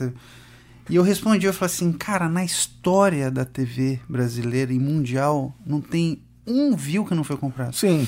Na história, você nunca teve um comercial que não foi comprado. Nunca. Mas é, é engraçado que Então, nos videocases, nos videocases até hoje de festival, a gente vê. É, e os resultados? né? Tem lá a fichinha, né? Ah, qual foi o desafio, qual, né? qual a solução? E os resultados? Aí o resultado é, teve um milhão de views, teve não sei quantos mil likes. Cara, sério, 2017 você tá botando isso no- no- Sabe que o resultado foi. E, e- até os que não foram comprados, assim, com orgulho, tá vendo? A gente conseguiu isso É, sem, sem precisar verba, comprar mídia, sem- sem... verbo, porque a gente usou as celebridades, convencemos as celebridades a. Falei, Puta, cara, tá bom. Acho que alguém ainda cai nesse papo, assim. Eu, como jurado, não, não caí. Tirei nota baixa por causa disso, mas beleza. E o que a gente foi vendo é que isso foi ganhando uma dimensão tão grande, né, por ser uma mídia de massa, que começou a direcionar as campanhas offline dos clientes. Né? Um caso, acho mais clássico, é o Itaú. O Itaú a gente começou a fazer coisas pro digital, a série Isso Muda o Mundo e várias outras, as Vovloggers, que na verdade tiveram tanto sucesso no ambiente online que fez sentido para o banco colocar isso para todo mundo ver, já pré-testado, porque já tinha um resultado de, inclusive os comentários das pessoas, é qual e quanti junto, né? Quando, quando você falou da polêmica da época, eu achei que você ia falar do, do bebezinho do Itaú, que era um, era um viral americano, não tinha nada a ver com Itaú, e, e que aí vocês trouxeram. Isso meio que fez aniversário outro dia, apareceu no, no meu Facebook lá. E que para mim é o melhor exemplo de como as mídias são complementares, porque isso tinha acontecido no, no, na internet, a gente já tinha visto. Só que quando você pôs isso pra TV, todo o resto das pessoas, Passou dos brasileiros, conseguiu ver. Aconteceu a mesma coisa com o Nizam, e por isso que ele sempre foi meu maestro disso. Com o negócio dos emojis. Tá. Um dia ele falou pra mim, é, a gente tem que fazer uma campanha pro Itaú com aqueles... Ah, Ele não sabia o nome emoji ainda, com aquelas, aquelas carinhas. Ah, aí ele fazia o soquinho, fazendo não sei o que. Eu falei, o que, que, que é isso? Fazendo as mímicas. Imagina o Nizam fazendo o emoji em mímica pra mim. Ah, pá, o sorriso, aqui assim, ah. Eu falei, o que é? Os emojis. Isso, do celular. Tem que fazer um filme com isso. E eu pensei na minha cabeça, putz, emoji. Isso é uma coisa que já meio passou. Aí ele foi matador. Ele falou assim: por que, que eu tô falando isso? Porque eu vejo meu filho falando com os amigos assim e a minha sogra falando com os amigos assim. Então já dá pra colocar pra todo mundo isso na TV. Então ele tem esse faro. E assim, eu aprendi a respeitar isso. Tanto que eu trouxe a ideia pra equipe. Falei, "Gente, o Nizam quer fazer um negócio com os emojis. Todo mundo falou assim: meu, emoji? Eu falei É. assim, galera, ele entende muito disso. Mas é pra TV, não é pro digital. Vai ter no digital também. Mas o foco é fazer uma campanha disso na TV. A linguagem de mobile na TV. Essa que é a disrupção aqui. E o emoji é uma coisa muito atrelada ao mobile, né? Sim. Por mais que funcione tudo. é- Nasceu muito com o universo mobile. Então, o que valeu pra mim na África foi isso, né? Cumpriu essa. Eu já entendia, já conhecia muito o digital, aprendi a fazer a mídia de massa, né? E fazer esses dois mundos conversarem. Mas faltava pra mim a questão do business Olha aí. que cada vez mais você vê que a ideia pela ideia, a era da sacadinha passou, né? Que a gente vê as próprias revistas, archive, uma sacada visual, essa coisa desconectada do propósito e da e do business do cliente já não faz mais sentido. Antes era difícil você conectar essa questão da, de construção de marca e construção de experiência, né? De ideia e business, porque você não tinha o Big Data, você não faz, você não tinha é, conexão entre esses mundos. Uma coisa não influenciava na outra. Então você fazer uma campanha aqui que pegasse as pessoas, lá na frente você ia ver se aquilo reverteu em mídia, em, em venda ou não. Você usava uma mídia de massa, fazia todo mundo saber, e depois você ia mensurar. As pessoas não E falavam como- diretamente. Como a quantidade de canais é, impressos ou, ou- ou televisivos e tal era menor, era, Era até mais limitado. fácil você medir. Não, eu veiculei aqui, no dia seguinte alguém foi na loja, beleza. Agora você tem literalmente milhões de lugares pra você tá, você tá fazer essa medida também fica mais difícil, né? Então, E nesse novo mundo, para você conseguir ter uma ideia que seja relevante nesse novo contexto, primeiro você tem que aprender business. Você tem que entender sobre o negócio, sobre os problemas dos clientes. E isso é uma coisa que as consultorias pelo histórico delas, pela entrada, pela, pela forma estratégica como elas estão dentro dos clientes. Não é que elas atendem os clientes de fora, elas moram dentro dos clientes. Isso elas têm mais do que, do que qualquer agência, qualquer outro ramo. Né? E nessa junção de mundos, porque no fim tá todo mundo querendo a mesma coisa, servir melhor o cliente. Né? A, no- a função da nossa indústria é atender Isso. a quem quer anunciar. Simples assim. Isso nunca vai mudar. Só que os anseios de quem anuncia cada vez mais passam por aferir resultado, medir, saber exatamente o, o resultado, o impacto de cada ação que eu estou fazendo. Então você não convence mais ele com uma boa ideia, com uma sacada. Ele até gosta disso, mas até para aprovação interna e para e para submeter a verba dele, para comprometer o dinheiro dele em alguma coisa, ele tem que ter alguma segurança que aquilo vai dar algum retorno, que pelo menos ele vai conseguir medir e mudar no meio do caminho a trajetória disso. Por isso que a gente falou, né? No Itaú, você já tinha isso sendo medido nas redes sociais. Você já sabia que é só colocar na TV, tá todo mundo gostando. Se você mostrar isso pra mais gente, mais gente vai gostar disso, né? Não é que são pessoas diferentes que estão vendo a TV e que estão nas mídias sociais. São as mesmas.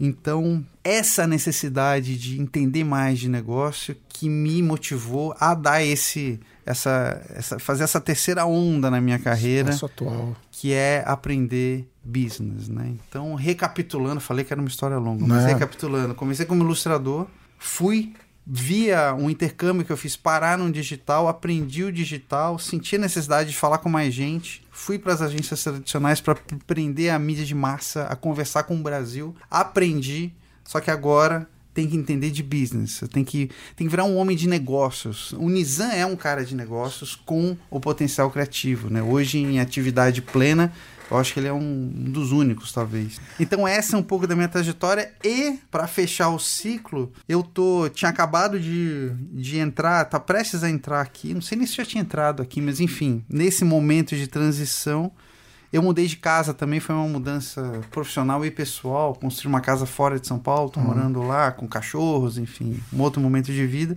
E eu resolvi montar um estúdio para mim, para deixar tudo mais à mão. Então pus as minhas canetas, Ah. tudo, tal, que eu te, parei, acabei Tá parando fazendo de uns frila de ilustração aí que eu tô vendo. E aí me liga o ex é, editor de arte da Veja, que lá Ah. atrás era assistente quando eu fazia coisas para Abril na VIP, lá atrás. Me liga um dia e falou assim: Cara, você ainda desenha? Eu falei: Desenha, desenha é igual andar de bicicleta, né? Eu Acho que eu não desaprendi, não. Não, porque a gente está reformulando aqui a parte de fornecedores da Veja.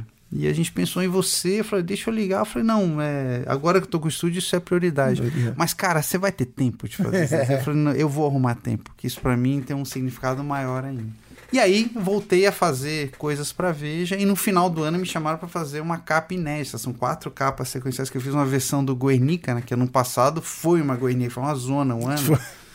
Então eles tinham tido essa Mas foi uma ideia zona, lá. mas avisaram: olha, 2017 Sete vem vai aí. ser tranquilo. Não, não foi. E tem que ver qual quadro vai ser esse História, ano, né, é. meu? Tem que entender. Isso é um quadro abstrato, sei lá.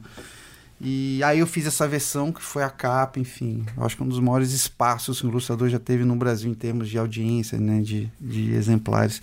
Então hoje eu voltei a ilustrar, é engraçado. Então, de uma certa forma, fechou-se. Mas é uma, ciclo. é uma, para usar um chavão, uma tendência mundial, é um assunto que está se falando muito em empresas, de, de esse lado pessoal, né, o equilíbrio da vida é, profissional com a vida pessoal, de- e a gente tem um monte de gente que não, não pode se dar o luxo de fazer isso, está no moedor de carne, está, por exemplo, duas, horas, duas, três horas de busão para ir para voltar, mas várias empresas estão valorizando isso, né? De você está agora na Accenture Interactive e é um é uma coisa que você vê à sua volta, tipo, ah, qual o seu projeto pessoal, o que você está fazendo, sua vida não é só trabalho, você vê por aí fora, você tem outras outros amigos, outros casos para ver, ou, ou é uma coisa que você teve que se forçar a fazer contra a maré? Não, assim, o, o que dentro disso você está falando, isso para mim tem me pautado muito nas contratações, né? Obviamente, só para explicar o contexto, é, eu vim para Accenture Interactive, eles estão no movimento de ir mais, de ter times criativos, digamos assim. Nosso núcleo aqui chama Brand Strategy and Planning, que é um movimento global que eles estão fazendo. Lá fora eles estão fazendo aquisição de agências criativas, então compraram a Karmarama em Londres, acabaram de comprar, comprar a The Monkeys na Austrália, que é uma agência incrível. a Zineschade, na Alemanha, que é uma, uma agência super criativa em termos de mobile. E no Brasil eles optaram por fazer isso internamente. Né? O Eles já B9 tinham- não quis ser vendido para não quis, cobrou muito caro, É. pediu pagamento em euros, e aí não fecharam o deal, e aí eles me chamaram.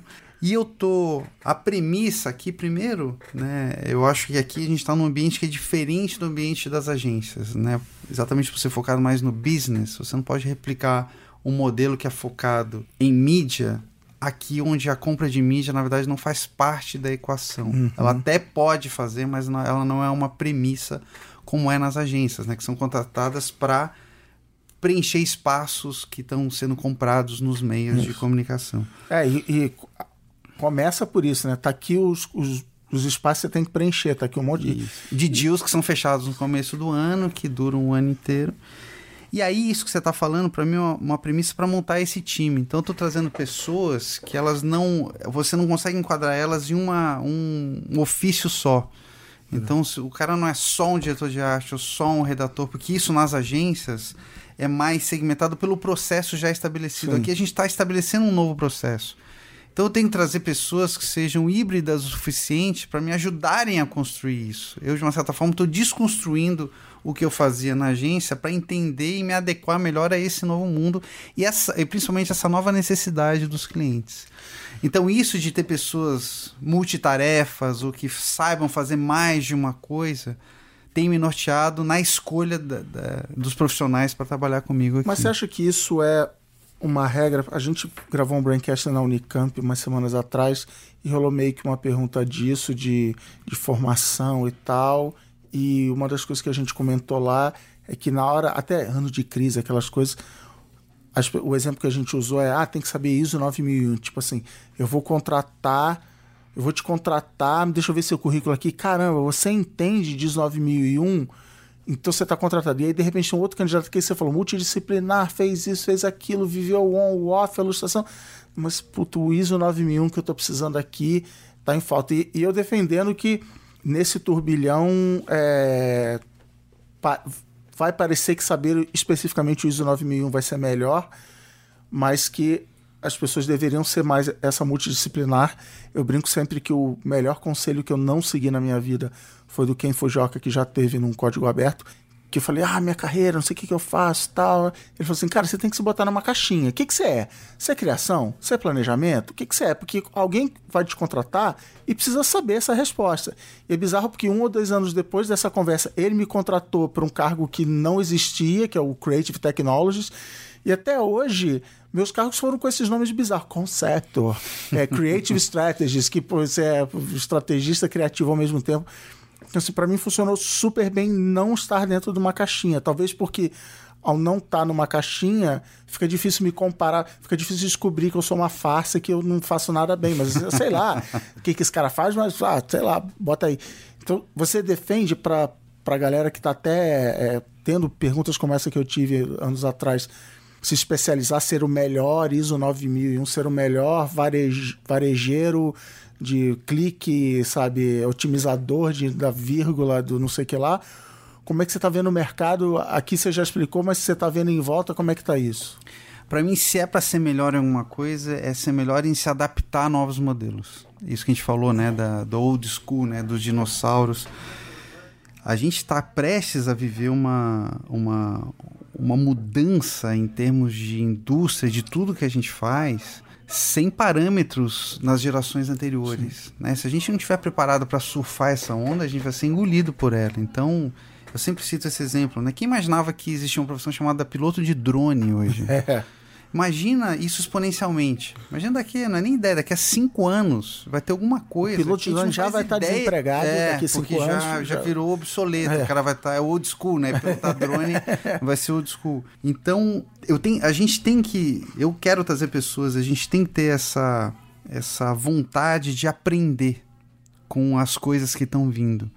Então meu, essa minha mudança para um outro segmento, de uma certa forma, me força a zerar, não zerar, porque você nunca zera, mas abrir mão de, de preceitos que eu tinha na em agências E ao me adaptar nessa estrutura nova, eu consigo trazer uma visão que eles antes não tinham, porque até pelo fato da gente ter esse, esse lado criativo, que é uma coisa inovadora dentro dessa estrutura, a gente consegue enxergar de uma forma diferente. Mas principalmente permite a gente usar esse arsenal que a Accenture tem, uma empresa gigantesca, estabelecida, com uma entrada nos clientes incrível, para você moldar esse novo modelo de comunicação para o futuro, né? Para esse futuro que é, que é muito incerto, mas para mim ele, ele, é muito é, me entusiasma muito o que vai vir por aí, né? Como é que a gente está saindo um modelo que permaneceu durante décadas de uma certa forma muito semelhante, né? Você assiste um Mad Men, tem muita diferença Não do tem, que era uma exatamente. agência há 10, 20 anos. Muito pouco diferente. Só que isso vai ser completamente diferente daqui a uns anos, né? Até, até a própria questão da agência, você agenciar, eu não sei se vai ser necessário no modelo onde as pessoas estão falando diretamente, né? E isso tá, é uma disrupção em todas as áreas, né? Desde o caixa do supermercado até o frentista, são profissões que são agenciadoras de algo, são intermediários Sim. no modelo E- onde, as- onde não tem mais intermediário, porque o seu celular faz tudo que aquele cara faria. É, a tecnologia está derrubando. Eu tava. Outro dia eu finalmente parei para estudar o tal do blockchain. Que é isso. Não, é como é que eu vou loucura, né? tirar o, o intermediário, o cartório? Nossa, se acabar só com cartório, eu já estou satisfeito. O blockchain já, já valeu o- a pesquisa toda. Porque, só, só para concluir, as pessoas confundem inovação com disrupção. A gente foi moldado, até pelo nosso raciocínio ser linear, com inovação, que é uma evolução do que existia antes. Então, por exemplo, indústria automotiva. Você tem os carros, né, que desde que o Ford inventou o carro até hoje, o carro não mudou muito, se você Isso. pensar bem. O motor né? combustão tá motor lá, tá lá, transmissão. ele foi evoluindo, ele foi se inovando e não mudou muito. Surge Te- o Tesla, que é uma inovação. Ou seja, o carro, em vez de ser combustível, gasolina, diesel, ele é elétrico. Eventualmente ele vai dirigir sozinho. Mas você vai deixar de comprar um carro para comprar outro carro. Sim. Então ele é uma evolução daquilo, uma inovação do que existia anteriormente. O Uber é uma disrupção. Você não compra carro, você não precisa ter carro. E isso se aplica para nossa profissão também. Então a gente tem que ficar atento se o que a gente faz, se você é a prova do futuro. Eu tive, comecei a ter reuniões aqui na Accenture Interactive e esse tema aparecia muito, future proof. Porque ao contrário das agências, onde a gente faz tiro de 100 metros, né? A agência é usa em Bolt. A gente faz um projeto, ele acaba ali e já vai em outro projeto. Aqui não, aqui eles fazem setup de operações que duram dois, três anos, refazer toda a parte de tecnologia. Então, desde o do primeiro momento, os caras têm que ver se essa implementação é a prova do futuro. Se no meio do caminho vai surgir um negócio que vai jogar eh, fora tudo aquilo que eles fizeram. Então, para não correr esse risco, isso é um termo que é onipresente aqui.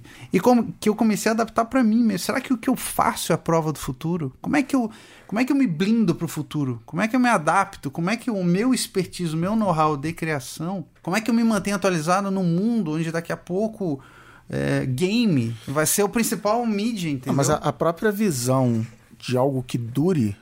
Hoje no almoço o cara tava contando. Lembra daquele aplicativo da Heineken que você tinha que ficar adivinhando se ia ser gol, se o cara ia chutar na esquerda ou na direita? Esse aplicativo acabou. Né? Por quê? Porque é uma visão de marketing Star de player, publicidade. Se, for- se é uma, uma, uma visão até de business ou de TI, é, não, cara, esse aplicativo, sabe, versão 2, 3, 4, mas ele, ele é uma coisa feita para durar para sempre. E, e você falou do tiro, não só é um tiro, como ele acabou, bom, igual o próximo tiro agora, um tiro completamente diferente, um line bolt completamente diferente, que é a comparação de novo que a gente fez no, no Braincast Camp é de que é um alfaiate, né? Sempre um processo de fazer um terno do zero. Tudo bem, sei, sei as medidas e tal, mas não há uma, uma preocupação de que outras indústrias passaram a ter de, de que você está chamando de future proof. Não, isso aqui é um legado, isso aqui é uma coisa que fica e a gente vai construindo em cima. O, o cara que hoje meu chefe, ele, ele palestrou em Cannes, ele falou: a maior ofensa que você pode fazer a um publicitário é perguntar quem são suas referências para esse trabalho. Para um cineasta, ele vai dizer: não, Scorsese, lembra daquele filme, aquela. Nossa, a cena é igual, que animal! Você fez aquela cena aqui. E o publicitário, não, que isso, referência. Eu tirei tudo do zero, eu joguei tudo que- fora e comecei. Então, é, você vê que isso tá, é, é, esse, esse processo de trabalho é, não é future proof, esse jeito de trabalhar das agências, é, o tempo vai acabar se substituindo por outra coisa? Ele não. Na verdade, até o PJ, ano passado em Cannes, ele deu uma palestra muito bacana que ele falou que quanto as agências têm que apre- aprender com a indústria do entretenimento, com Hollywood. O que que a indústria. Qual a primeira coisa que, sei lá, a Pixar vai lançar um filme? O que, que é a primeira coisa que ela faz no trailer? Dos mesmos autores é, de. é, é. Publicidade não faz isso. É o que você falou, ela constrói e joga fora, constrói e joga fora. Então, esse jeito, isso sim, eu acho que é uma coisa, uma mentalidade que tem que mudar. E, que nem eu falei, né? Você tem que entender de negócio para você começar a deixar de correr 100 metros rasos, começar a correr maratona, de mão dada com o cliente, você tem que entender o business dele. Você dá uma ideia que vai durar 3, 4, 5 anos.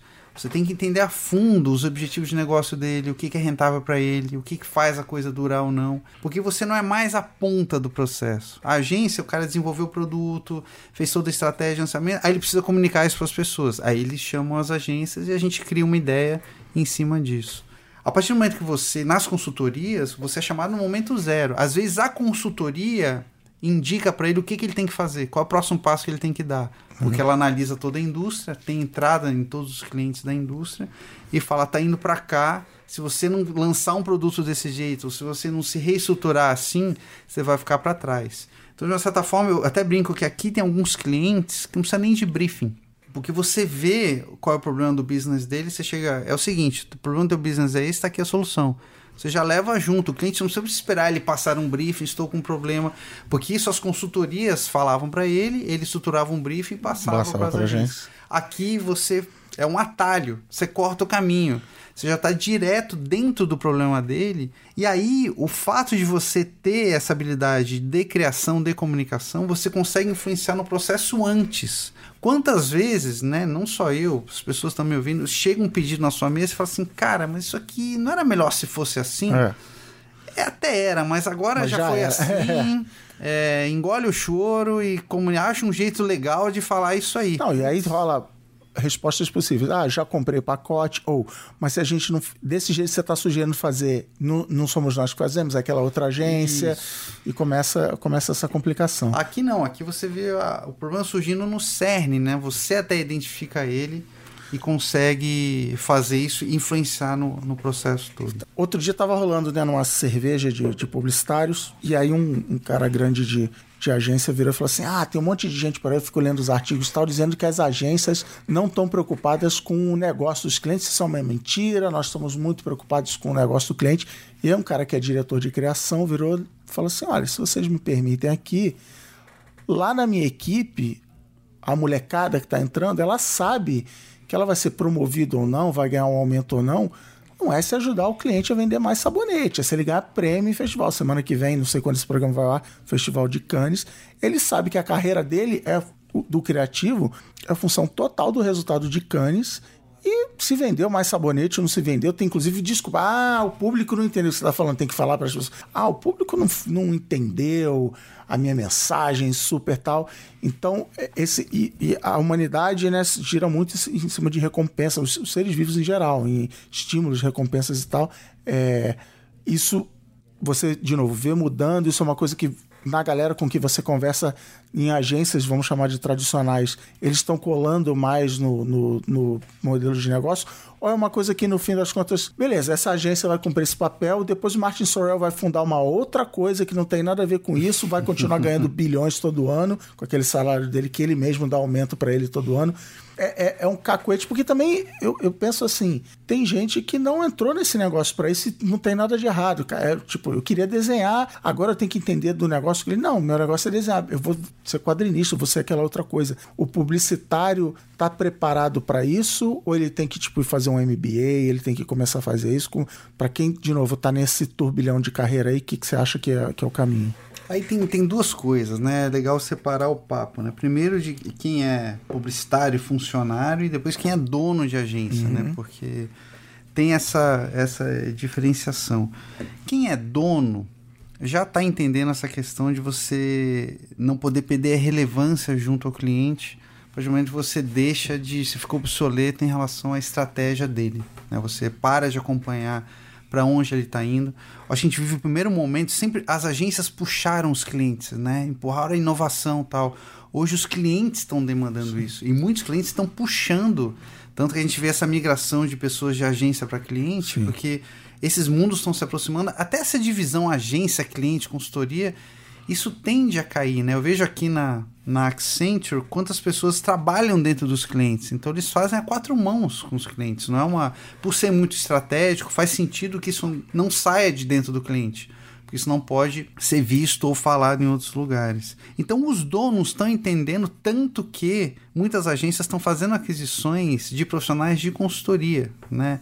Eu sempre cito o caso da RGA. A RGA, o que? A RGA chamar a RGA de uma agência é, É. não é sacanagem com eles, que eles fazem coisa. Eles fizeram pro Nike Plus. Eles começaram como. e fazem até os efeitos especiais. Efeito especial. O Bob. Greenberg ganhou um Oscar, né? Pelo Alien, se não me engano. Olha aí. Então, eles são exemplo de uma empresa que vai se atualizando. Uma empresa à prova, a RGA é totalmente à prova do futuro. Daqui a 10 anos, a RGA vai ser outra coisa completamente diferente. Então, eles, eles têm essa preocupação de irem se atualizando e não ficarem presos a coisas do passado. Então, os donos já entenderam isso. Você até falou do Martin Sorrell, né? Ele mesmo tá, tem falado isso, tem tido essa preocupação. Ele já até falou que a grande ameaça para ele é a Amazon, que enfim, que tá dominando toda a parte de data, né? É. Ninguém cons- entende mais o consumidor do que a Amazon. Isso para ele é muito perigoso, porque ele né, não vai ter acesso à quantidade de informação que uma Amazon vai ter. E ele, enfim, deve estar preparando o próximo plano dele, talvez voltar a fazer produtos de plástico, né? É, WP era- WP é World Plastic Products, para quem não sabe. Enfim. Então isso é uma preocupação. Para os entrantes nesse meio, eu acho que o grande erro é tentar fazer o que as gerações passadas faziam. Né? Eu sempre falei que para mim o grande problema das pastas é o fato delas serem pastas. Pastas, Porque aquilo limita a ideia. Imagina, é, eu sempre gostei muito de dar palestra, de falar com o público mais novo, porque eles têm referências que eu não tenho. A gente está na era onde os mais novos estão ensinando os mais velhos, e não o contrário, porque a coisa está mudando completamente. E eu ia, eu fui muitos anos naquele Portfólio Night, uns Ah. cinco anos. E eu parei de ir porque em cinco anos só vinha pasta. Era só pa... Ninguém chegava com o negócio, ó, trouxe aqui uma, um saco, uma coisa, ou chegava com drone, não, não- nada. De... Era pasta, pasta, pasta. E o cara quer fazer aquele anúncio impresso, e aí é cruel em mostrar para um diretor de criação que faz aquilo há 30 anos, porque o cara sabe muito mais que você. Né? Então é, é você jogar no campo do adversário com as regras do adversário. Esse foi um modelo que Atrás. funcionou. Tipo, você mandando o banner por e-mail pro PJ, você fala, legal, Funcionou cara, durante muito tempo. Esse cara tem, sei lá, o Photoshop, ele sabe fazer uma sombra no Photoshop, sei lá. Eu claramente não entendo nada de Photoshop, pelo que eu acabei de falar, mas não, não tá servindo mais? Não é que não está servindo. Eu acho que agora é, você tem que ter os dois juntos. Né? Então, de novo, né? Para mim a premissa é de trazer pessoas para cá e eu tô atrás de pessoas que saibam mais coisa do que eu sei, né? Eu tenho o Zig trabalhando comigo. O Zig tem acesso a um mundo de referências, enfim, de novos comunicadores que eu quando entrei na internet não existiam esses caras. Então ele é muito meu consultor para isso. Então, quem é mais velho tem que ter humildade de entender que tem que aprender com os mais novos. E quem é mais novo tem que ter a sabedoria de entender que os mais velhos têm uma experiência que eles têm que absorver. Foi minha, minha relação com o Nizam. Eu nunca questionei os direcionamentos do Nizam e eles sempre foram assertivos, porque tem até uma, uma analogia que a gente. eh, Você tem que entender que as pessoas mais velhas, às vezes, elas não são um mapa, elas são uma bússola. Então fala, "Ó, eu acho que é por aqui. Aí você vê do jeito que o público que você conhece consome aquilo, como ir naquela direção, mas você desenha um mapa do que é. Então acho que essa junção, esse gap de, de gerações que, que, tá, que tá, vai acontecer cada vez mais, eu acho que de um lado você tem que entender que você tem que aprender com os mais novos a falar sobre e com esse novo mundo. E do outro, quem tá entrando no mercado tem que saber, putz, eu sei mais coisa que esse cara, mas também não pode ficar arrogante, não, esquece, eu vou comandar, porque você não tem a experiência daquele cara. Sim. Né, o Nizam tá até agora fazendo curso de propaganda propaganda, que ele falou, ensinar. Porque às vezes você vê umas comunicações que são muito modernas, mas você não entende o propósito daquilo. Lembrando que você está falando num país, principalmente no Brasil, onde as pessoas têm um referencial, têm um repertório mais baixo. Então, se você não souber falar com as pessoas, de novo, publicidade é para os outros, não para você. Falar com as pessoas, mas usando, atualizando o seu discurso com o que está surgindo de novo, Eu acho que aí você tem uma combinação perfeita. Mas voltando à sua pergunta, eu acho que as agências sim, elas entenderam que elas têm que mudar, assim como as consultorias estão mudando. No fim, de novo, todo mundo quer ter a melhor solução para o cliente. Por que da minha mudança? Porque eu acho que é um caminho mais rápido. Uma consultoria que já tem ferramental, já tem metodologia, já tem tudo isso pronto, isso demora tempo para se estabelecer. Uma estrutura dessa, pegar pessoas com capacidade criativa, seja via aquisição de agência, ou seja, contratando, como foi no Brasil, e fazerem elas se incorporarem nesse meio, eu acho isso é um caminho mais rápido do que uma agência que sempre foi voltada para a comunicação puramente, para o fim do processo, desenvolver e contratar pessoas, estabelecer um ecossistema que consiga influenciar no processo todo.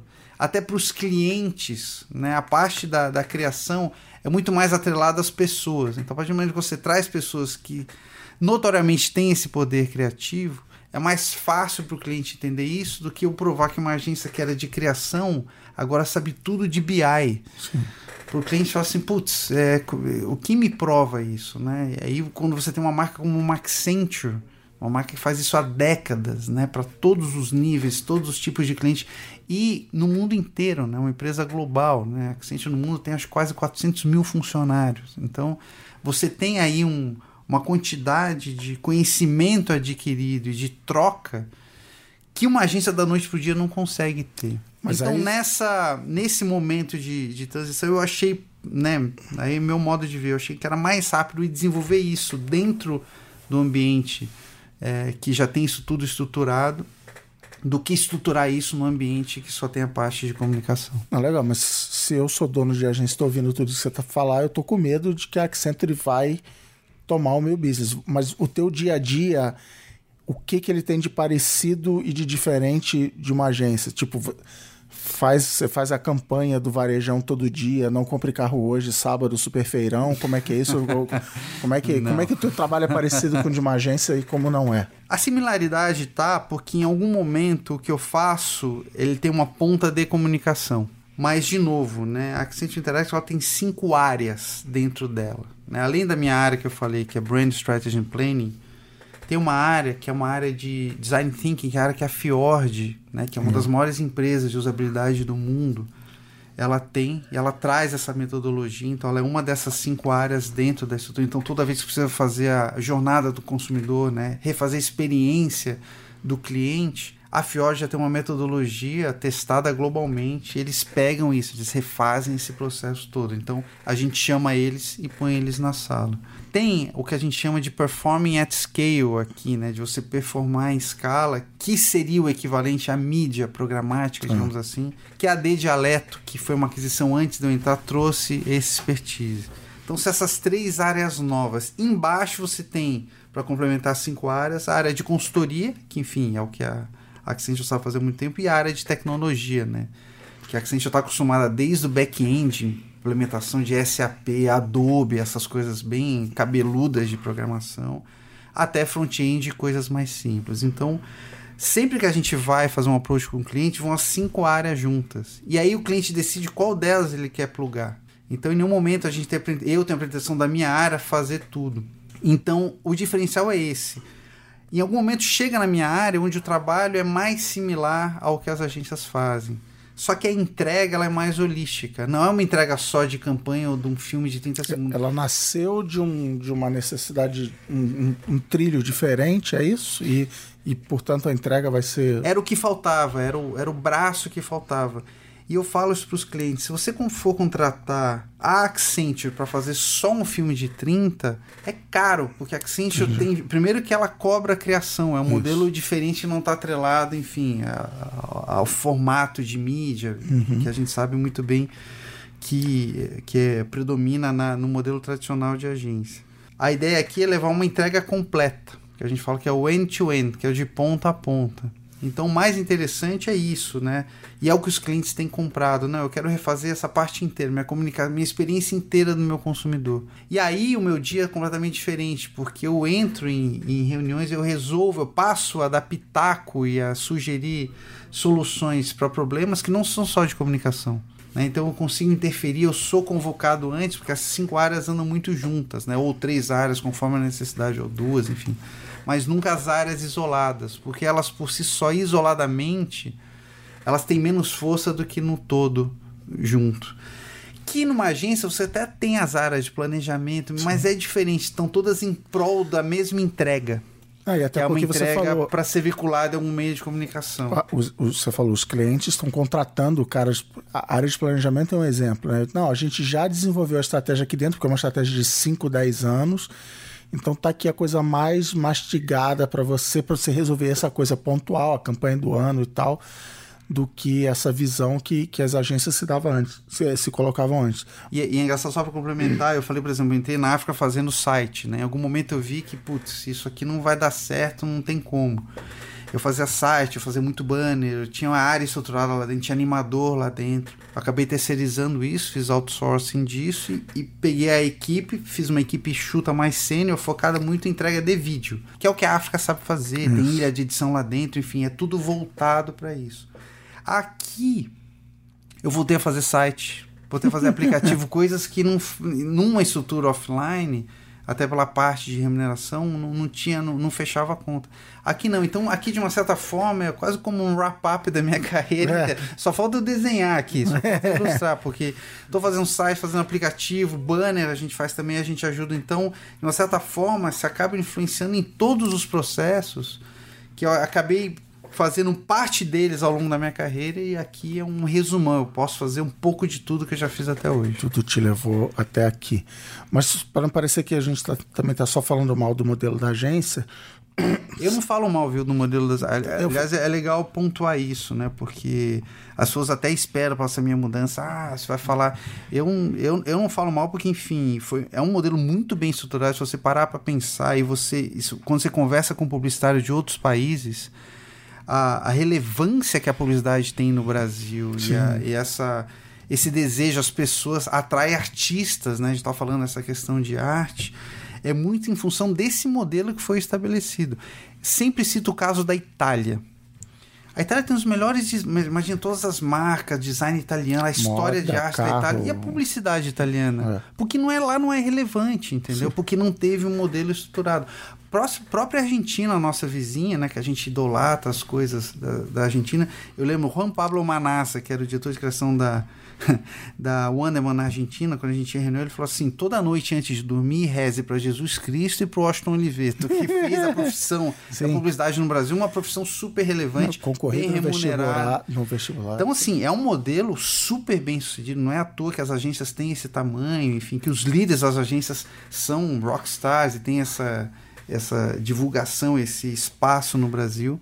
Mas, sem dúvida, é um modelo e os seus donos de agência sabem que tem que se atualizar. Né? Então, né? porque o que eu ia falar é que, para não parecer que a gente só está, ou que eu só estou atacando a agência, eles não estão numa situação fácil que os clientes estão, a gente já falou aqui, por exemplo, absorvendo parte da estratégia, a gente vive a realidade das mesas de compra, onde você ser mais ou menos criativo não está importando. É o mesmo cara que compra parafuso, compra agência de publicidade, ele quer saber, eu já vivi isso em agência, quanto é o preço do post? Não, peraí, não é o preço do post. A todo, então, como há o um modelo atrelado à venda de mídia, o cliente acaba pedindo, ah, então me dá isso aqui de graça, porque eu já estou te pagando pela mídia, pela comissão, pelo PV, seja lá o que for. Então, senão é uma vida fácil, está sendo espremida, e aí vem gente atacando de todo lado, desde o end-to-end, -end, como a Accenture Interactive, até as boutiques, os, os vlogueiros vão direto na marca, querendo, então eles estão tomando tiro, porrada e bomba de tudo que é lado, precisando se encaixar nesse modelo. Uma visão pessimista que rolam por aí é que ah, não tem jeito, vão, vão acabar perdendo relevância. No, lá fora, por exemplo, rola essa briga que meio que você citou por tabela das agências de mídia contra as agências Sim. de só, só criativas. E esses caras que também cobram FII e tal, também estão nesse meio tomando tiro. Esse modelo de, agen de agenciador que você falou, é, no curto prazo tem um jeito de resolver isso? Ou vai ser como né, estamos vivendo uma fase de transição como sempre? Vai ter que passar um vendaval, vai ter que pessoas vão sair do mercado, vai ter que entrar essa nova geração que você falou? Ou corram para as montanhas? Ou Não, assim, como toda transição vai, enfim, ter gente que vai ficar no caminho. Isso faz parte, sempre fez. A questão é, eu acho que as agências e, e também as consultorias, por que não? Está no momento de repensar o que a gente quer ser no futuro, né? Eu acho que as, as agências, o fato delas eventualmente virem os burôs de mídia, você nunca sabe, né? É. Isso depende de outras instâncias políticas que, enfim, você não, você não consegue prever quando isso vai acontecer, mas caso aconteça, talvez seja o caso de virarem mais creative hot shops, de surgirem mais agências focadas em ideia só, numa entrega. Aí a questão de readequação de tamanho, Também. né? Enfim, é uma opção. Você Se falou que fez com ilustrador, animador e tal, e aí é, ajustou o tamanho. Você tem que ir se adaptando a isso, né? Então a questão é é uma escolha, né? Se você quer continuar tendo o tamanho que você tem hoje, né? Que enfim, você tem uma. Você é um, a relação que você tem com o cliente é muito estratégica, né? Você é quase um conselheiro ali do cliente. São, os donos das agências sempre fo- foram isso. Para continuar sendo, eles têm que se estruturar para ter uma entrega maior do que só a entrega da ideia, só da execução de comunicação. Legal. E vem se estruturando, mas assim, é um caminho longo, porque ao mesmo tempo os outros que já têm isso também estão se movimentando. E a mesma coisa das consultorias, né? A Accent é só uma da consultoria, se você analisar todas, cada uma tem um tipo de, de estratégia, um, um formato diferente, e elas têm que entender se querem entrar nesse ramo de comunicação, de enfim, de fornecer ideias criativas e esse tipo de, de entrega para os clientes, então também tem que abrir mão de, de coisas que engessam muito a estrutura para você conseguir ter essa flexibilidade, porque quando você está falando de criação, não é uma coisa processual. Né? Eu sempre falo, eu tenho falado para minha equipe aqui. Uma agência, quanto mais rápido ela resolve o problema, melhor é, mais rentável fica É. o projeto. Nas consultorias, quanto mais tempo você demorar, enfim, você for embutindo coisas, fazendo outras análises, você ganha nessa nesse long run, nessa maratona. Então é a diferença. E aqui a gente tem que se adequar a isso, porque eu até falo por mim mesmo, tenho esse hábito de, de dar ideia, de ficar dando e criando logo. Só que assim, você tem que mostrar que isso está estruturado num processo Faz um maior. sentido. Não parece que você não é efetivo. Que você gastou muito poucas horas para chegar naquela conclusão, então pa- parece que o trabalho é fácil. Então tem esse nesse nesse clash of clans aí, nessa junção de mundos, eles têm que entender que se quer brincar no quintal do vizinho, vai ter que entender que a regra é um pouco diferente, tanto para um lado quanto para o outro, né? A questão é querer fazer os dois continuando do jeito que era antes. Aí vai dar errado, tanto para as consultorias quanto para as agências. Então, de novo, né? Se você quer ser ampliar a sua área de escopo, você tem que dar um passo atrás, entender como essa, esse outro modelo se estrutura e adaptar isso ao seu business para conseguir ser relevante e competitivo nesse novo cenário. Bom. Se você quiser, mas pode ter pessoa que fala assim: não, não quero, quero ficar só no meu quadrado aqui, vou ficar fazendo só o que eu quero. Ok, não tem problema, só que você vai ter que reduzir o tamanho da sua operação, porque as coisas estão se diluindo, não é mais tudo concentrado num lugar só. Legal, acho que uma pergunta com resposta meio óbvia, mas você, você, no geral, está otimista, então, para a gente encerrar aqui, você está otimista com o mercado de publicidade propaganda em geral, consultorias, agências ou não? Você acha que sempre vai ter um, um papel importante na, na- nas empresas e nas marcas? sempre vai ter espaço para quem é criativo, sempre, né? Eu costumo, eu falo isso muito em palestra, né? Para mim me incomoda muito criativo ter virado um substantivo e não um adjetivo, né? Porque parece Sim. que é só o criativo, ó, ele que é o deus É, da ideia e, e meio de uma certa forma foi indo meio para esse caminho, para mim é um caminho completamente errado. Aqui eu lido com pessoas que são extremamente criativas nas áreas delas, né? Tanto na a Fior tem pessoas muito criativas, tem engenheiros criativos aqui. É, se você citou o Mad Men, uma das cenas que mais me impressionou do Mad Men é o atendimento deu ideia, manda ele embora, quem esse cara é- acha que é e tal. E pss, décadas depois, hoje em dia, isso tem.